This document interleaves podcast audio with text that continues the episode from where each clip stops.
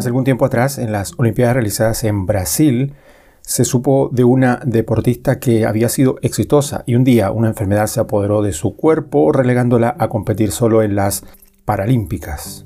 Lo raro es que al terminar su participación en los Juegos Paralímpicos, ella se sometería a la ayuda de científicos para morir y dejar de sufrir. Un escándalo por el modo como se presentaba el contenido o escándalo por los protagonistas, tal vez. No hay remordimiento al saber que una vida es apagada de esa manera.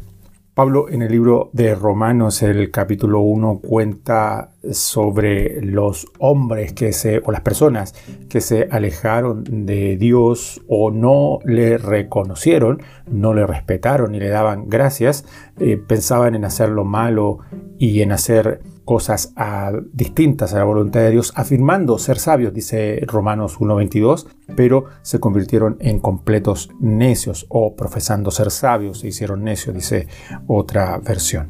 Un escritor, Arturo Nisley, escribió una serie de artículos a los que llamaba la cultura de la muerte y resalta que la dignidad de la vida se está perdiendo en el mundo, pues el ser humano parece tener derecho a decidir cómo y cuándo acaba con su vida.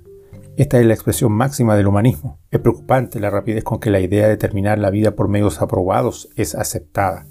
Cita al menos tres razones por las que se está aceptando la cultura de la muerte. Primero, autonomía personal o independencia. Segundo, propagación del concepto de la evolución. Y tercero, rechazo de la Biblia como revelación de Dios.